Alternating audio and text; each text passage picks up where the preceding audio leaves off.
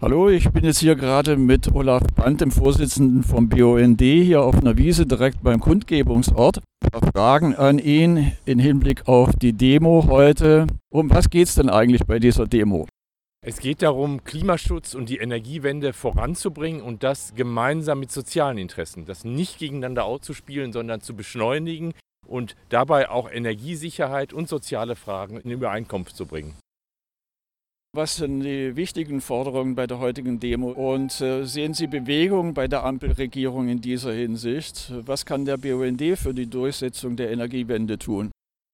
Wie so oft äh, ist die Bewegung in der Ampelregierung äh, gegensätzlich im Moment. Wir erleben schon, dass äh, natürlich insbesondere die Grünen am Atomausstieg festhalten, an der Energiewende, die SPD schon auch. Aber wir erleben bei der SPD, dass sie ja gleichzeitig neue fossile Lagerstätten erschließen will, bis zum Fracking in Deutschland. Und bei der FDP, da ist mein Eindruck, ist immer noch jeder einzelne Schritt für die Energiewende erkämpft und in Frage gestellt. Und deren Debatte für die verlängerten Laufzeiten bei Atom zeigt ja, dass es bei denen wieder ums Ganze geht, wie sie die letzten 20 Jahre immer blockiert haben. Wir sind hier nur gerade äh, ein paar Meter entfernt vom Wirtschaftsministerium, wo der Minister Robert Habeck sitzt. Da hängt ein Transparent vorne an der Straße, wo auch das als positiv dargestellt wird, die LNG-Terminals zu fördern. Das ist so ein gutes Beispiel, diese LNG-Terminals, dann auch noch da hinten dran hängen, neue Erdgaslagerstätten erschließen, sind ja verheerend für das Klima, für Umweltzerstörung beim Fracking-Gas, aber auch sozusagen für neue Erdgasfelder.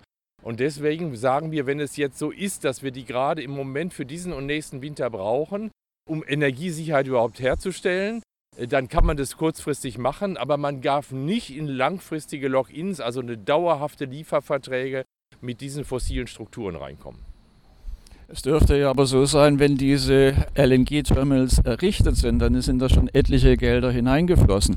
Genau, das ist der Kampf. Gleichzeitig gibt es schon Versuche des äh, BMWKs, des Bundeswirtschafts- und Klimaministeriums, genau diese Laufzeiten zu befristen. Und dafür stehen wir ja auch. Und dafür setzt sich der BUND ein, dass es keine dauerhaften Logins gibt, sondern maximal zehn Jahre Laufzeit, wie ja auch sonst dann äh, sozusagen beim Ausstieg, bei der Energiewende dann der Gasausstieg vollzogen wäre. Nun, es steht ja zu befürchten, dass es auch nicht bei diesem 15. April im Hinblick auf AKW-Laufzeitverlängerung bleiben wird. Besteht die Gefahr, dass äh, auch äh, über den 15. April hinaus verlängert wird? Und der Bund hat ja angekündigt, gegen die Laufzeitverlängerung vor Gericht zu ziehen. Sehen Sie einen Zusammenhang zwischen der AKW-Laufzeitverlängerung und dem Abbremsen der Energiewende? Die, die das betreiben wollen, die weiter an den fossilen und atomaren dranbleiben wollen, sehen diesen Zusammenhang. Man muss ja sehen, CDU, CSU, FDP haben immer für fossile und atomare Energien plädiert und tun das jetzt auch wieder. Und das ist immer in einer Frontstellung zu, zum Ausbau der Erneuerbaren und zur Energieeinsparung. Deswegen müssen wir uns gemeinsam dagegen wenden, dass diese Laufzeiten tatsächlich verlängert werden über den April hinaus, wenn das jetzt so beschlossen ist. Und ich glaube, da haben wir auch große Chancen, weil es ist vollkommen widersinnig, wenn ich die Atomkraftwerke in Frankreich sehe, die Sicherheitsfragen in Deutschland und, und, und, da jetzt wieder einzusteigen für Deutschland und neue Brennstäbe zu beschaffen. Denken Sie denn, dass da auf Bundeskanzler Olaf Scholz Verlass ist, der jetzt beispielsweise im Juni vergangenen Jahres noch gesagt hat, für ihn kommt eine AKW-Laufzeitverlängerung nicht in Frage. Im August hat er dann gesagt, wir prüfen das. Jetzt hat er gesagt, bis 15. April. Ist dann der Verlass darauf, dass er diesen 15. April wirklich einhält oder ist dann zu befürchten, dass es von der jetzigen Bundesregierung doch wieder verlängert wird? Verlassen tun wir uns darauf äh, nicht. Man muss einfach sagen, das ist schon richtig ge gesagt, die haben am Anfang gesagt, nein, die soll es nicht geben, denn jetzt gab es einen Stresstest, dann irgendwie Streckbetrieb, dann mal Sicherheitsreserve. Wir müssen weiter dafür kämpfen, dass wir das aus zum 15. April auch wirklich bekommen.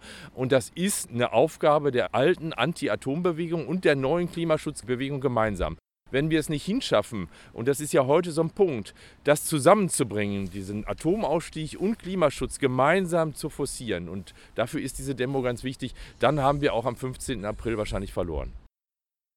Es ist es ja so, dass der Kontakt zwischen BUND und der Anti-Atom-Bewegung in den vergangenen Monaten nicht gerade zum Besten lief.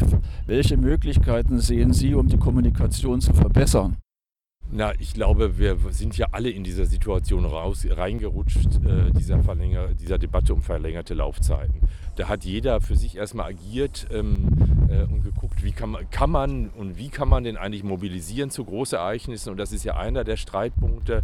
Und äh, wir müssen uns das wieder angewöhnen, Vernetzungsstrukturen äh, ernst zu nehmen und zu gucken, wie kriegen wir uns da vernetzt. Äh, ich finde das auch eine Katastrophe, wenn wir am selben Tag plötzlich merken, okay, wir haben da Demos, äh, gleichzeitig Demos angesetzt, so soll es nicht sein.